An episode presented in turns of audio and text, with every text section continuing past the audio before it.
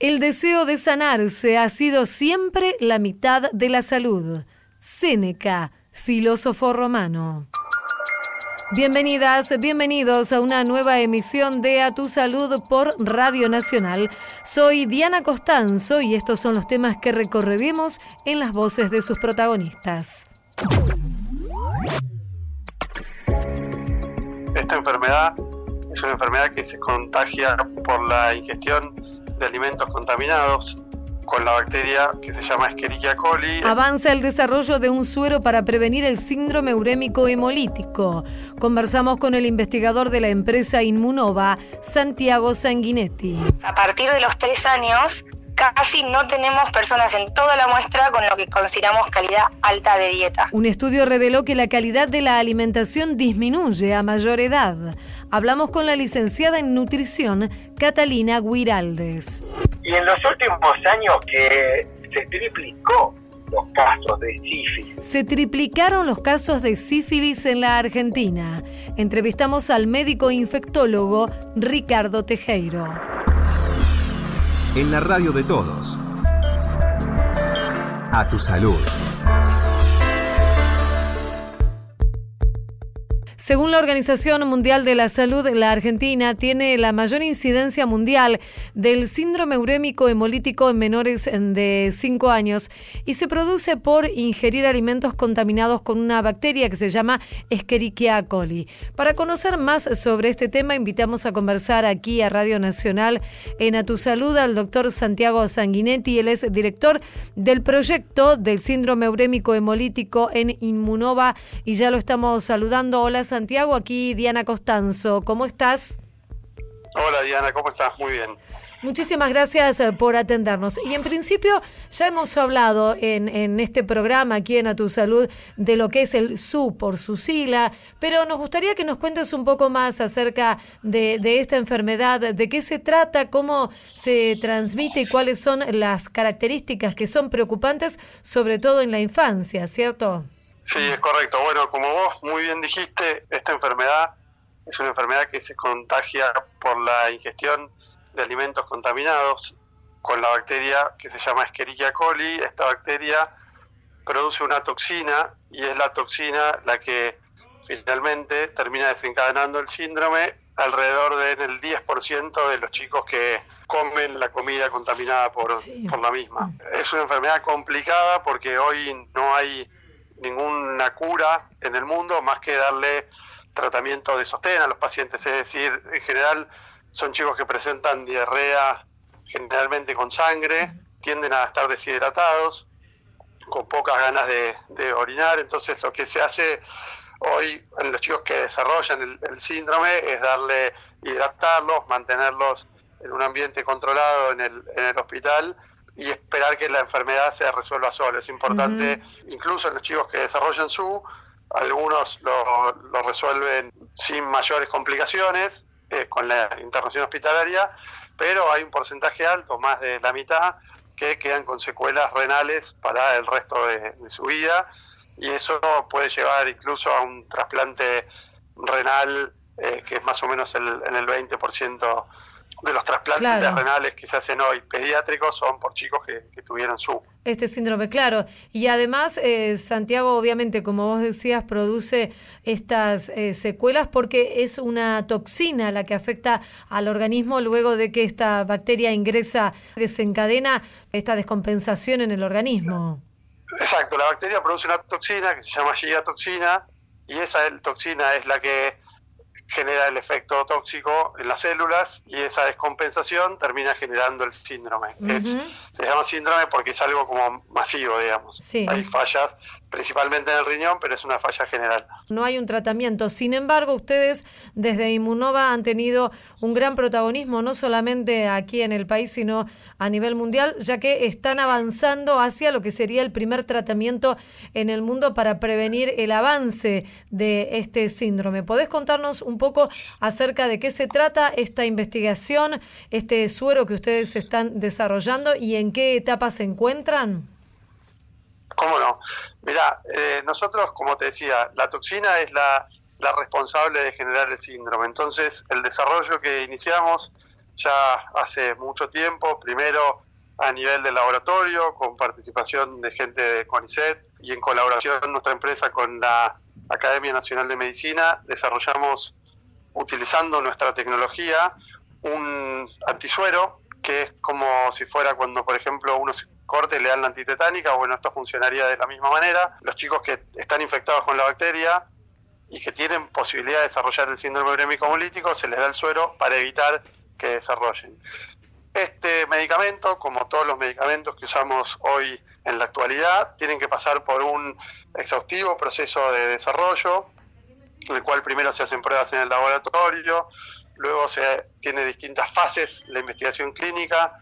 La primera fase es con voluntarios adultos sanos, nosotros ya hicimos eso, se hizo acá en Argentina, en el Hospital Italiano, en la sección de farmacología clínica, y actualmente estamos iniciando lo que se llama fase 2-3, donde ya estamos tratando a, chicos que tienen la infección por la bacteria y se le eh, ofrece participar en el ensayo clínico. Y de esa manera pueden recibir el producto y luego de tratar a muchos chicos se evalúa si el producto funciona o no. Eso es cómo se desarrollan todos los medicamentos que utilizamos actualmente.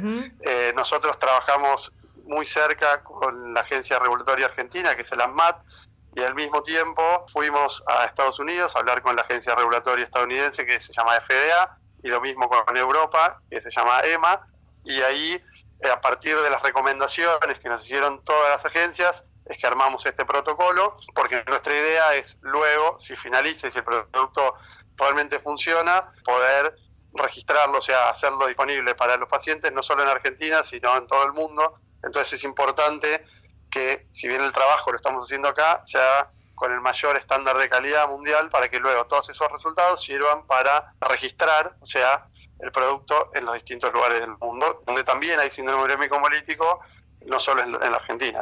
Y Santiago, ¿cuánto en tiempo se puede estimar o es una pregunta compleja de responder? ¿En cuánto estaría eh, disponible si es que todas estas etapas, como nos estás contando, se cumplen con eficacia?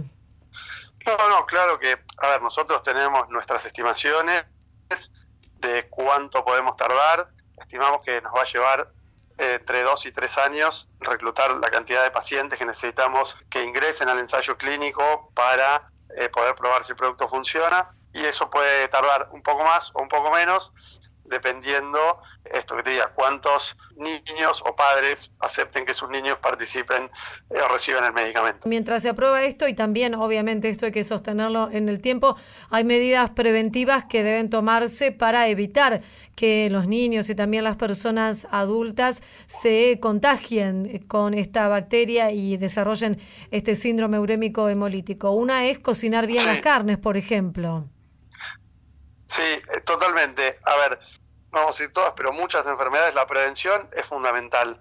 ¿sí? Entonces, todo lo que sea medidas de, seguridad en términos de cómo se manejan los alimentos es fundamental en este tipo de enfermedades. Es decir, lavarse las manos antes de, empezar a cocinar con agua y con jabón, la carne, eh, sobre todo las hamburguesas, porque digamos la bacteria está en la superficie de la carne. Lo que pasa es que en una hamburguesa la superficie en, el molido de la carne queda también en el medio. Entonces, si una, uno, por ejemplo, una hamburguesa no la cocina bien y en el medio queda rojo, la bacteria ahí puede estar viva, puede contaminar. Entonces, lo que es hamburguesa tiene que estar súper cocido. Cualquier tipo de carne picada es muy importante que esté muy cocido. Obviamente el tema del agua, el agua potable, la leche, que sea leche pasteurizada, porque ahí no solo puede haber Escherichia coli, sino otros microorganismos como la brucela, que también son complicados para la salud. Y el tema de frutas y verduras, siempre lavarlo bien, con un poco de unas gotitas de lavandina para asegurarse que si hubiera algún tipo de bacteria sobre eh, las verduras, porque a veces se usa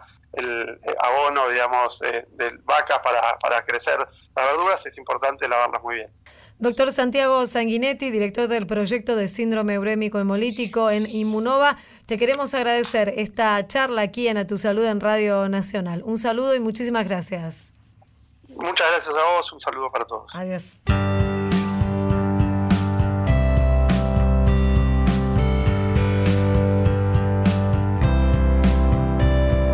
A Tu Salud, por la radio de todos.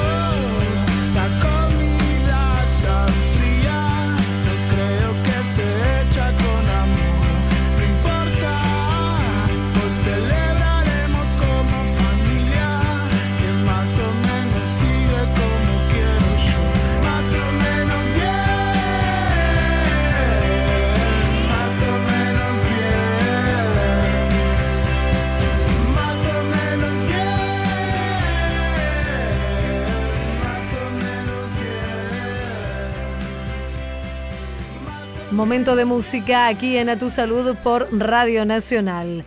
Más o menos bien. Él mató a un policía motorizado. Seguimos en A Tu Salud.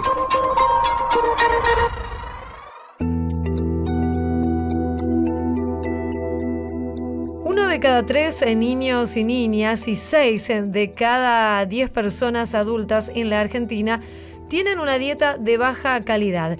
Esta es la primera conclusión, o tal vez la principal de un estudio realizado por CEPEA que se llama ABC Dieta. Y vamos a conversar sobre este relevamiento con la licenciada Catalina Guiraldes. Ella es licenciada en nutrición y analista de proyectos de CEPEA. Ya la estamos saludando aquí en Radio Nacional. ¿Cómo estás, Catalina? Diana Costanzo es mi nombre. Hola, ¿cómo estás? Yo muy bien, ¿vos? Muy bien, muchísimas gracias. Bueno, Catalina, en principio, para ponernos en contexto y entender de qué se trató este estudio y cómo se lo plantearon, cuáles fueron los objetivos que ustedes eh, se propusieron cuando lo iniciaron. ¿Cuáles, eh, digamos, son las motivaciones que llevaron a, realizar este relevamiento? Y nosotros desde CPA siempre tenemos la inquietud por eh, conocer y analizar la calidad de dieta de los argentinos, qué se está comiendo.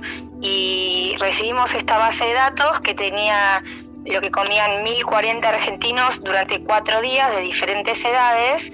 Entonces con esa muestra pudimos realmente conocer en cada grupo etario qué se estaba comiendo y también qué se estaba dejando de comer, digamos. Siempre nos basamos en las guías alimentarias para la población argentina como la base para comparar lo que sería un patrón alimentario saludable y recomendado por el Ministerio de Salud y si la dieta argentina se acerca o no a esos patrones, digamos. ¿Y cómo lo realizaron, digamos? ¿La, la muestra fue realizada solamente en algunas provincias o en algunas ciudades? No, es solamente en centros urbanos de 13 ciudades y la mayor muestra está concentrada entre Capital Federal y Gran Buenos Aires.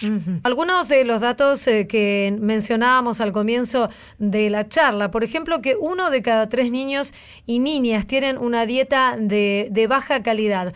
¿Por qué y cómo llegan a, esta conclusión? ¿Con qué datos específicos? Lo que hacemos nosotros es, nosotros siempre trabajamos con lo que se llama IDN, que es un índice de densidad nutricional que hemos nosotros adaptado a partir de un índice desarrollado en la Universidad de Washington, que tiene en cuenta nutrientes positivos que uno debería consumir y nutrientes negativos que uno debería limitar y en base a eso le da una puntuación a los alimentos y a la dieta. Sí. Entonces nosotros con ese estándar comparamos el, un puntaje para una dieta saludable, que es alrededor de 20 puntos, y medimos el puntaje de dieta de cada uno de los participantes de este estudio. Y en niños de 1 a 3 años tenemos solo un 30% de la muestra con lo que denominamos baja calidad, más o menos un 50 con calidad intermedia y un 15 con calidad alta. Pero después de esa edad o sea, a partir de los tres años, casi no tenemos personas en toda la muestra con lo que consideramos calidad alta de dieta. ¿Y qué sería una calidad alta de dieta? ¿Qué deberían consumir las personas para tener esta, esta alta calidad?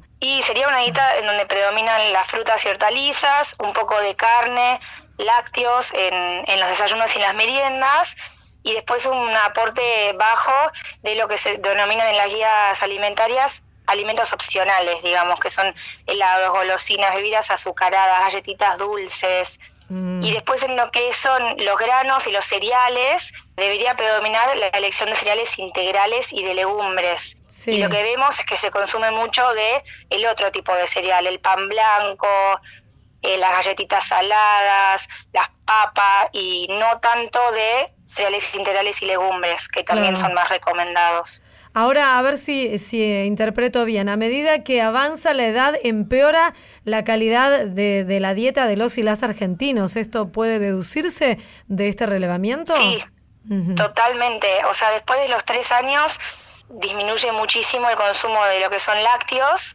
pero no se reemplaza por otros alimentos saludables, sino que empieza a aparecer bebidas azucaradas y galletitas dulces, que bueno, es lo que vemos, digamos, la carne, empieza a aumentar cada vez más y después aparece como un grupo muy importante lo que son las pizzas y las empanadas y los mm. cereales refinados, serían las pastas. No empieza a aparecer cada vez más hortalizas y frutas que deberían ser la mayor parte de nuestra dieta. ¿Ustedes avanzaron en, en este estudio sobre las causas de esta, podríamos decir, deficiente alimentación o deficiente calidad de alimentación?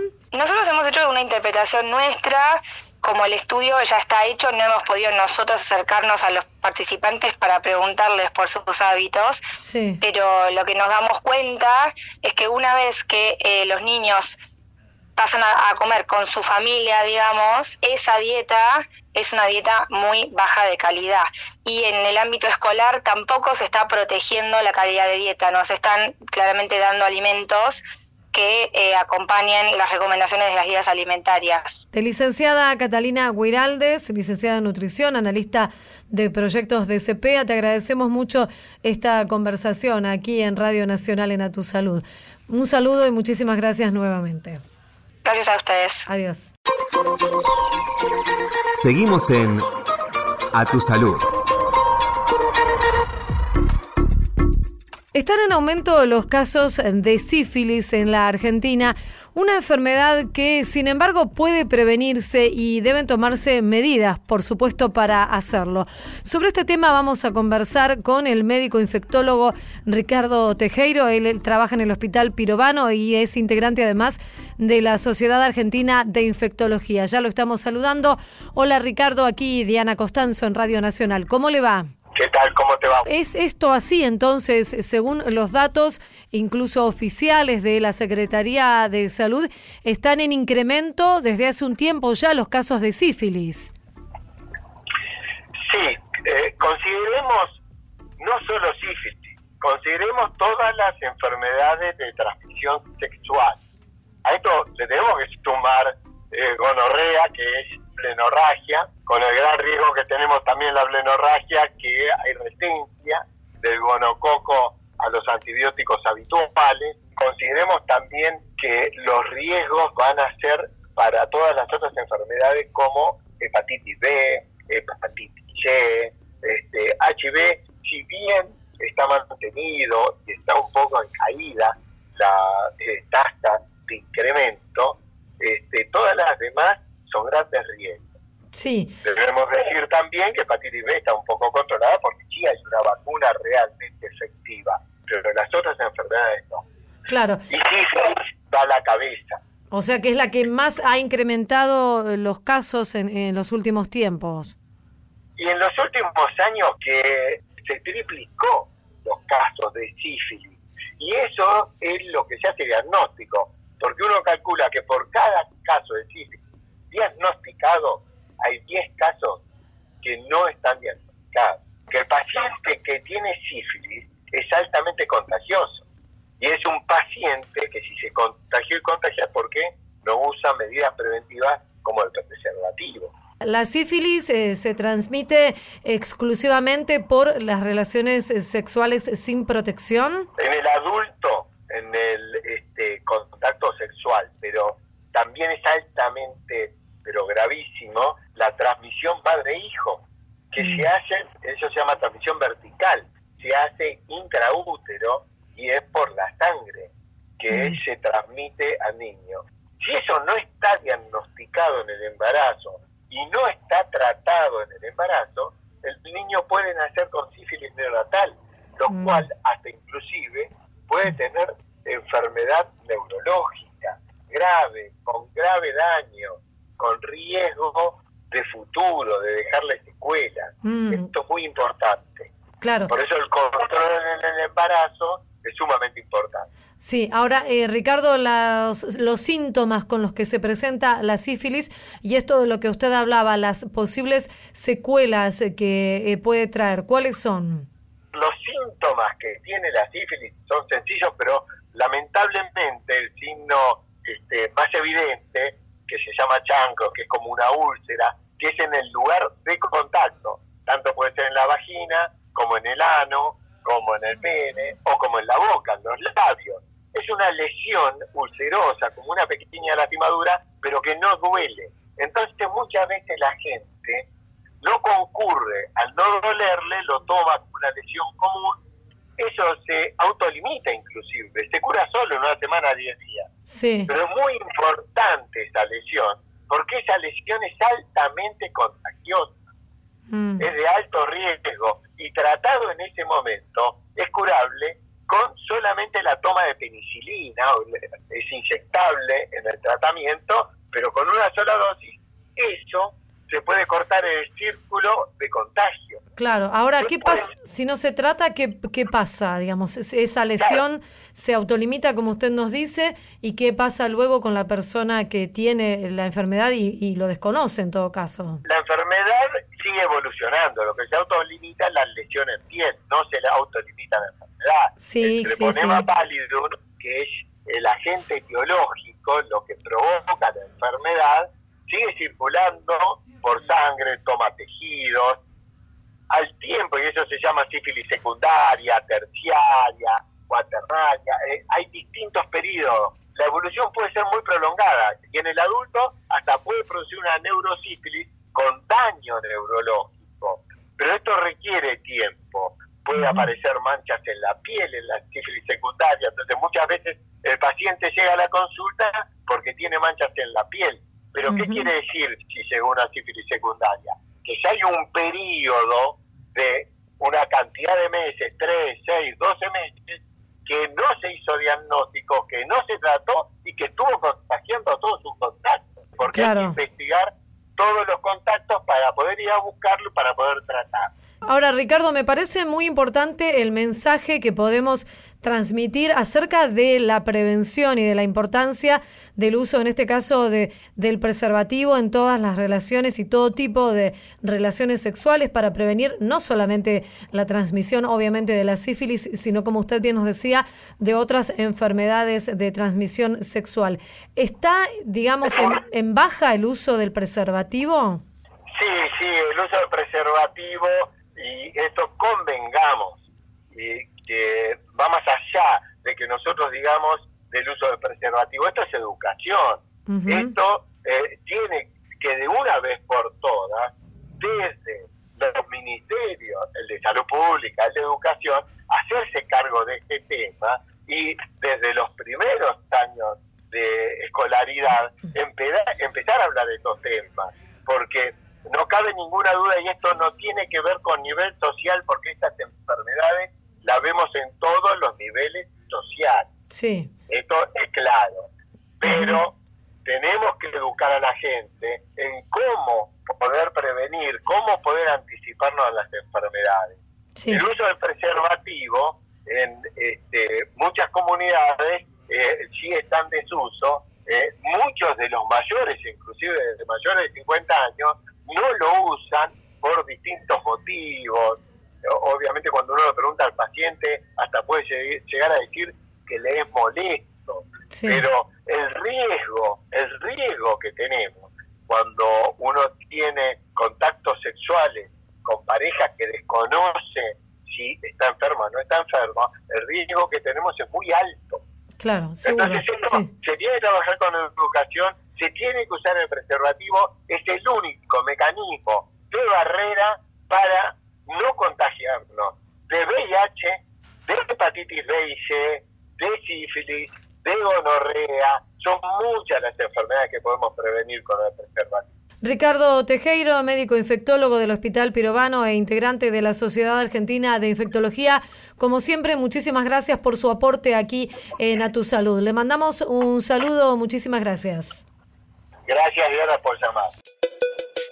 Esto fue A Tu Salud, un programa dedicado a los últimos avances en medicina, prevención y tratamientos. Hasta la próxima emisión.